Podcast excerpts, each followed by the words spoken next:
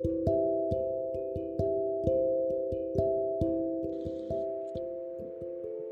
んばんは。カイコのアイゴレラジオです。え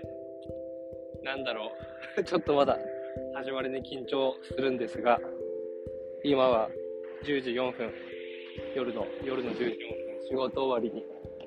ちょっとふらっと荒川土手を歩いてます。ちょっと前回、第0回、自分でも聞き直した、聞き直して、なんか、その、いろんな癖があって、聞きづらいなと自分でも思いました。なんか、一人で話してるから、すごい、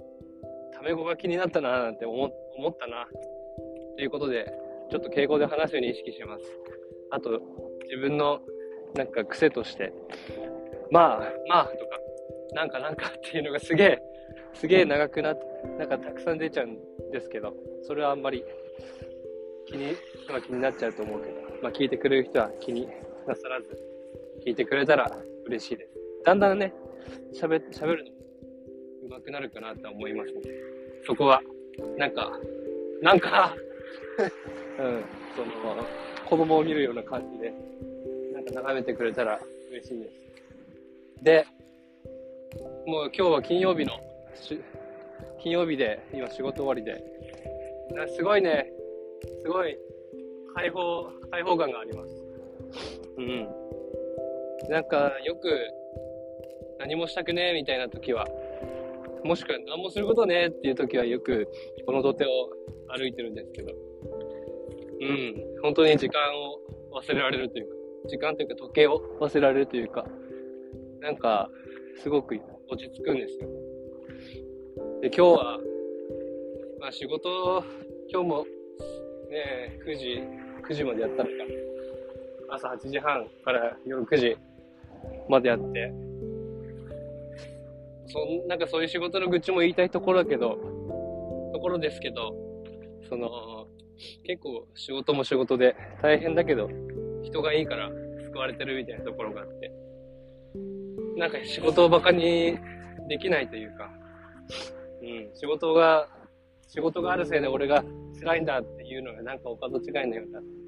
気がするぐらい仕事環境がまあ、いいなっていうところも現実としてあって、なんで今日は仕事の愚痴ではなく、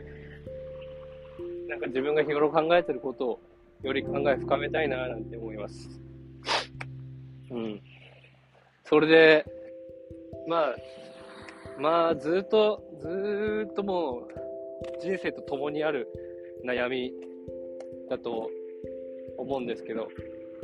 聞いてる人が、まあ、俺と仲いい人だったら多分、同じように悩んできたから俺と仲いいんじゃないかなと思うんですけど、その、社会が決めたルールで生きるのって辛くないですか？めちゃくちゃ。いや、そんな抽象的なこと言っても、いい時もあるし悪い時もあるって言ったらそうなんだけど、いい時が圧倒的に少ないような気がするんですよ。自分にとって。うん。その社会が決めたルールってどういうものがあるかって法律だけじゃなくて、なんか空空気感だったり、これはこうするものだっていうもの。まあ、わかりやすく言えば常識っていうのももちろんそうだけど、ね、なんかいろんなことにいろんな型があって、例えば、俺は就職し直してから気づいた、気づいたんですけど、箸を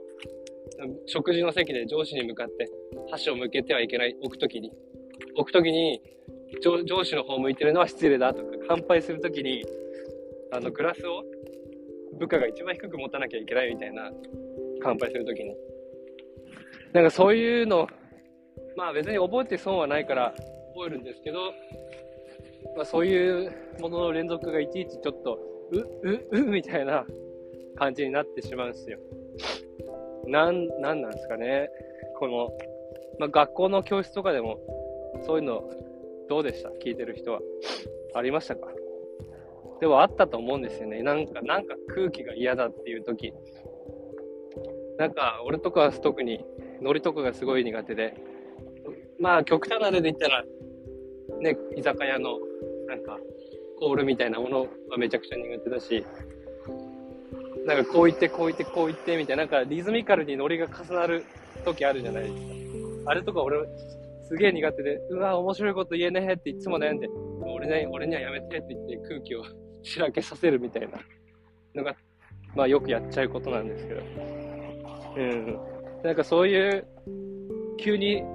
ね、社会が作ったようなルールみたいなものも難しいし、ずっと日本社会にある、はびこっている何かみたいなものもきついし、いや、生きづらい性格に生まれたなって、自分が思います。もちろん、ね、なんか、その、じゃあ、じゃあお前自分一人の、自分だけのルールで生きてみろよって、自分に言いたいんですけど、そうも言えなくて、だから生きるの大変だなってめっちゃ思います。なんかめっちゃ自分の、まあ、全、確かに人はみんな支え合って生きてるって言ったら間違いないんですけど、それでもなんか、人に求められてうまく生きてる人っているじゃないですか。いわゆる天才みたいな人。俺は上司に可愛がられるみたいなことも、まあ得意じゃないし。うん。なんだろう。どうなんですかね。まあでも、聞いてくれてる人はきっとなんか、分かってくれるんじゃないかなって思うんですけど。うん。社会が決めたルールで生きると嫌だって思うのと同時に、自分のルールで生きるのも怖いっていう感じがあるんですよね。本当に、この悩みがいつまで続くのかわからないですけど。自分はただ、なんだろうな。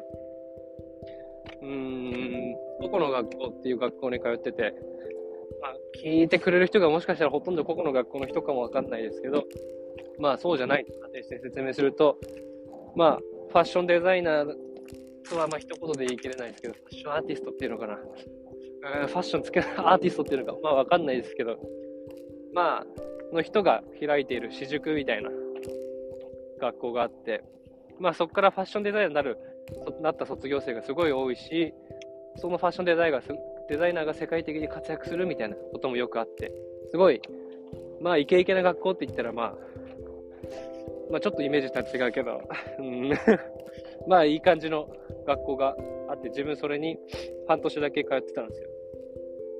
なんかあそこに来る人たちは、うん、本当に自分というものをしっかり持っていて、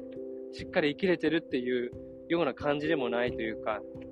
自分の世界観、自分の言葉でなんかしっかり地に足つけて立ってるみたいなイメージはあんまりなくて、どっちに、どっち、なんか自分一人で生きていけない。でも社会と一緒になんか社会と共に生きていくことも楽しくないみたいな悩みに苦しんできた人たちが結構多いように感じてて、多いというか全員なんじゃないかなって俺には見えてて、まあそうじゃない人にそんなことを言ってたら本当に申し訳ないんですけど、俺にはそういう風に見えてて、なんかまあそういう学校に行ってたのもあって、うん。なんかより自分が、あ、なんだろう、そういう風に考えていたんだ、みたいなことを気づかせてくれる学校だったなと思ったりもします。うん。まあ、それまでの俺って、まあ、地元にいた頃の、ね、その、俺の人間を知ってる人だったらわかると思うんですけど、結構なんだろうな。まあ、言っちゃえば、結構騒がしい感じで生きてこれたというか、うん。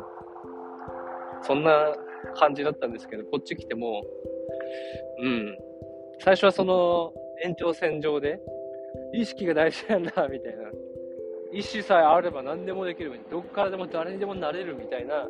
ことを本気で思って言ってる人間だったんですけど、個々の学校入って、本当に自分が考えの浅い人間だなっていうことに気づかされて、すごい、うん、いい経験だったなって、今でもすげえ思うんですけど、本当に、なんかその結果考えすぎるようになっちゃって、考えすぎると病むみたいなね、ことが、まあ、よくあるんですけど、そんな感じに、ちょっと悲観主義的になっちゃってるようなところもあるんですけど、まあ、なんだっけ、個々の学校の話になって、そうだ、社会が決めたものに従って生きるって辛いよねって話だ。うん。辛いなぁと。どうですか？なんかでも、そういう時に、ふと、救いになる救いって言ったら大げさって思う人もいるかもしれないですけど、本当に救いってあるんですよ。ちっちゃい、ちっちゃな救いじゃないけど。まあ、ちっちゃなって、なんだろうな、スケールがちっちゃな救い。なんか、例えば言葉の、一言の言葉みたいな。っていうものが自分にとってものすごい大きな救いだったりするみたいなことをよく感じるようになって、その、個々の学校行った後にすごい大事だなと思ったのは、その今まで自分がうまいことバランス取って生きてこれてたなんて思えなくて、思思えなくてってか思、思えてなくて、うん。なんか普通にゆらゆらとちゃんと生きてこれてたんだな、みたいなのは個々の学校に入って気づいたんですけど、なんだろうな。すごい、うん。自分が、その、なんて言うんだろうな、難しいな。うん。本当うまい、うまいこと成り立ってたんだなって、あの、あの高専の幸せな時は うまいこと成り立ってたんだなってすごい思って、でもその代わりすごい鈍感だったなっていう、自分の体に対してすごい鈍感だったなっていう気も、まあ鈍感で良かった、生きてこれたって言ったらそう、そうなんですけど、うん。個々の学校入って、その、それ以降、ここい、ここ以後ですよ、ここ、ここ以後、すごい自分のなんか体身体性みたいなものに目覚目覚めてるなっていう風に感じます。だから言葉を読んで、うわってなんか、うわってそのうわが結構な救い、救いなんですよ、本当は。でも今まではそれに気づけなかったんですよ。だからその自分の体がどういう挙動を起こすのかみたいなことすげえ大事だなと思って。うん。なんかそれを考えなくても生きていける人はそれはそれで幸せだし、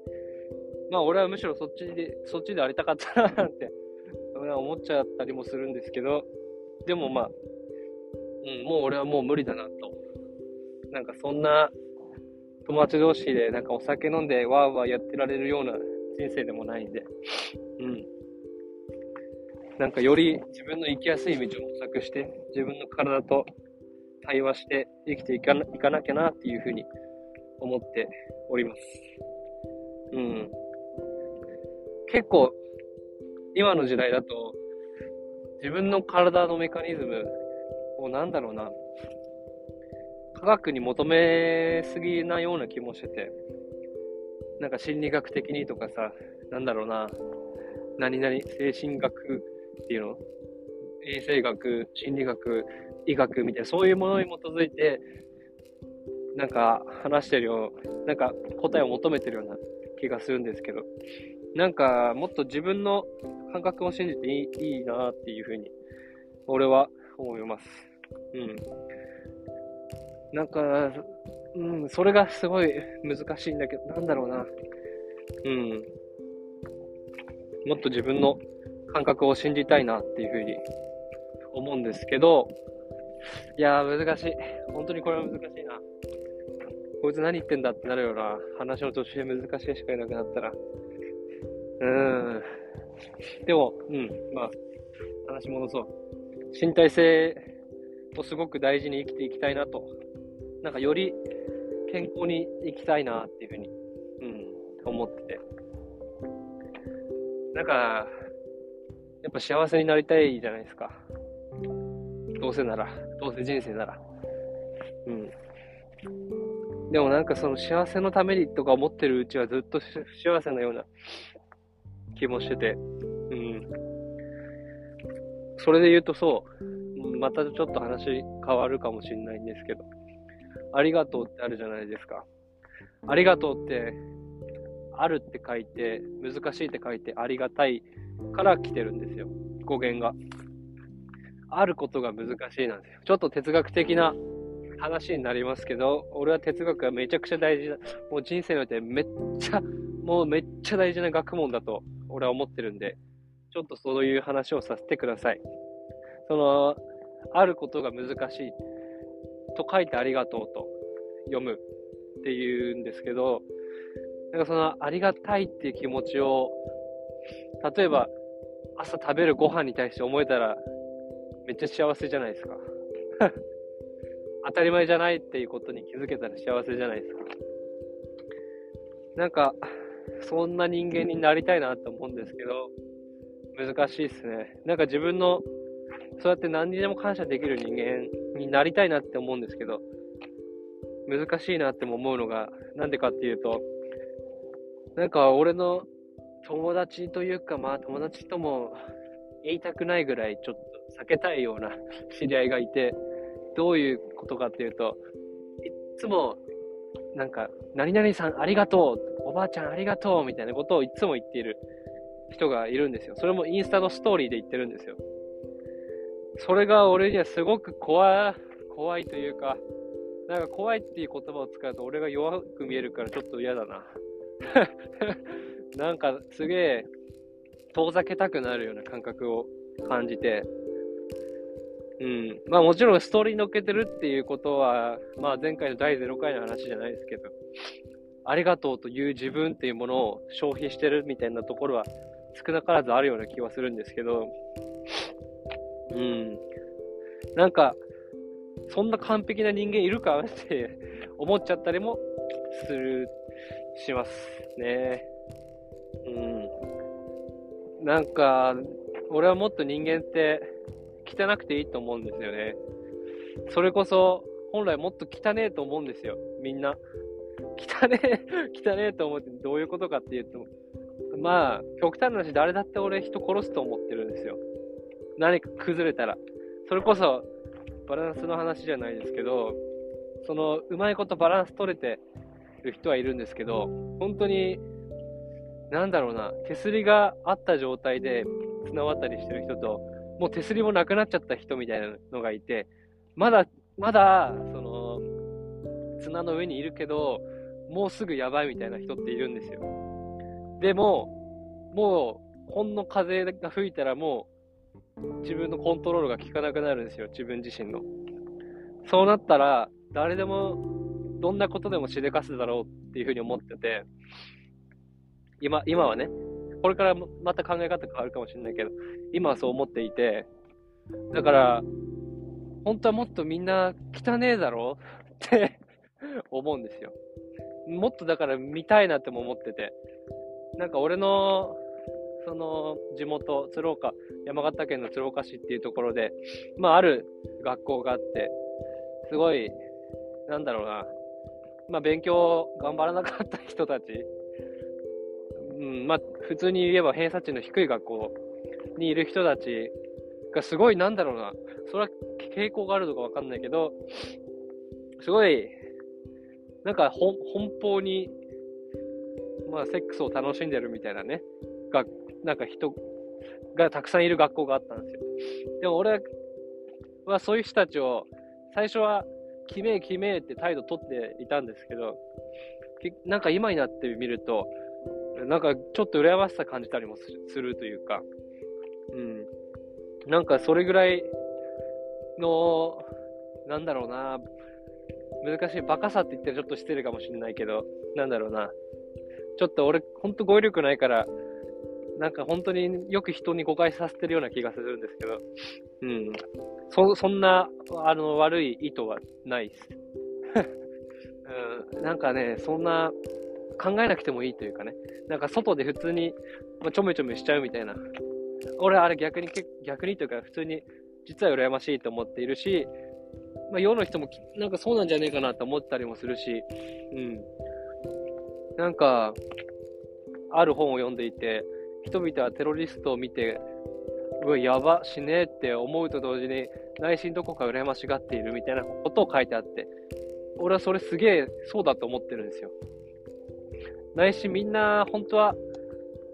あって出したいと思ってるんじゃねえかなと思ってて、まあもちろん、ねえ、なんか社会契約説じゃないけど、みんなで生きていくにはやっぱみんなで取り決めが必要だから、そこはある種我慢が必要なんですけど、その、ね。でもやっぱり出したい部分ってあるよねと思ってて。まあ俺はそれ、多分俺はなんか変態なのかな。まあ、うん。俺の友達の間では俺の過去にあったセックスエピソード、猿伝説って言われてて 言われてるんですけど、まあそれはちょっとここでは言えないんで誰か聞きたい人がいたら個人的に聞いてほしいですけど、うん。まあ、多分俺は変態、変態だなって思うんですけど、まあでもみんな変態だなって思うんですけど、なんかやっぱ外でやってるみたいな、その学生のね、彼ら、彼女らを見ていると、いいねって思っちゃいますよね。いいねって思っちゃいますし、うん、なんかもっともっともっと、なんだろうな、はめ外すというか、うん、手もいいなっても思うんすよ。うん。なんかもう、それこそ、セックスだって、型があるじゃないですか。正常位とか騎乗位とか、バックとかさ。なんかそういうのも、結局誰かが作った型じゃないですか。めっちゃ独特なやり方を編み出してしたらいいと思うんですよ。だから、それこそ AV を学ぶなみたいなことを AV の俳優たちがよく言いますけど、本当に俺もそうだなって、まあ何でもそうだなって思いますけど、ただまあ自分の友達は例えば料理だって、ね、その料理の本とかクックパッド見て作る人ありえねえってよく言ってるんですけど、本当にそういう感じで、セックスにおいてもクリエイティブでありたいなって思うと、どうしても外でやってる奴ら、あいつらいいな って思っちゃったりもします。はい。うん。でも俺はそう、なんか別にそれを思ってる自分に対して恥ずかしさっていうか、はないし、うん。みんなもなんか、みんなもっていうか、そんなに恥ずかしいことじゃないと思う。思い、おやっぱ思ってんのか。そう、なんか自分擁護してるみたいで、多分思ってんだな。まだ恥ずかしいって。うん。まあ、恥ずかしいと思わない自分でありたいと思ってます。はい。はい。すげえちょっと投げ、投げた感じがしたけど。うん。なんでセックスの話になったんだ？やべえ。俺は多分このラジオ、毎回こうなるな。なんかほんといつも自分一人で喋ってるとゴールを見失うというか、ゴール、最初に設定したテーマから離れて、ど、どっか行っちゃうっていう。まあ、まあいいや。どっか行っちゃうって物理的にもどっか行っちゃってて、本当に今ここどこだかわかんねえとこ歩いてる。まあいいや。金曜日だし。あ、なんか今、すげえ幸せだったな。まあいいや、金曜日だしってめっちゃ幸せな言葉だな。あ、そうだ、救いの話にも乗りたい。皆さんは、なんか、救いだった言葉ってありますか？どうですか？うん。今何分話したんだろう？?22 分か。くそそろそろ編集点作っとくか。後で分割できんのかなまあいいや。どうですか？救いだった言葉。うん。俺はいろいろあります。一番はでも、寺山修司が、寺山修司っていう詩人がいて、あの人の言葉結構好きっすね。うん。俺はまあ、ずっと国語とか苦手だったんですけど、なんか、うん、最近読書がだんだん好きになってきて、寺山修司っていう人に出会って、それこそ救われたなって、その都度思ったりしてて、うん。一日一回切れろとか、本なんて読むなとか、街へ出ろとかね、すごいいろんなこと言ってるんですけど、なんかすげえ爽やかで気持ちいいというか、うん。いやー、どうですか？どうですか？もう帰ってきてほしい。あー、レスポンス欲しいなこれが一人で喋るってことか。まあいいや、楽しいから。ね。あと、まあ、最初、寺山修司に、その、どうやって出会ったかっていうと、まあ、俺もともとファッションがめちゃくちゃ好きで、まあ、ミーハー魂から最初幼児が好きになって、で、幼児の、まあ、記事を漁っていったら、その、マヤコフスキーっていう人が好きだったみたいな学生時代っていう、っていう記事を見つけたんですよ。で、まあ、それ、マヤってすごい可愛いじゃないですか。名前にマヤってついてる。え、マヤコフスキーか？みたいな。いや、ちょ、バカにする人はないんですけど、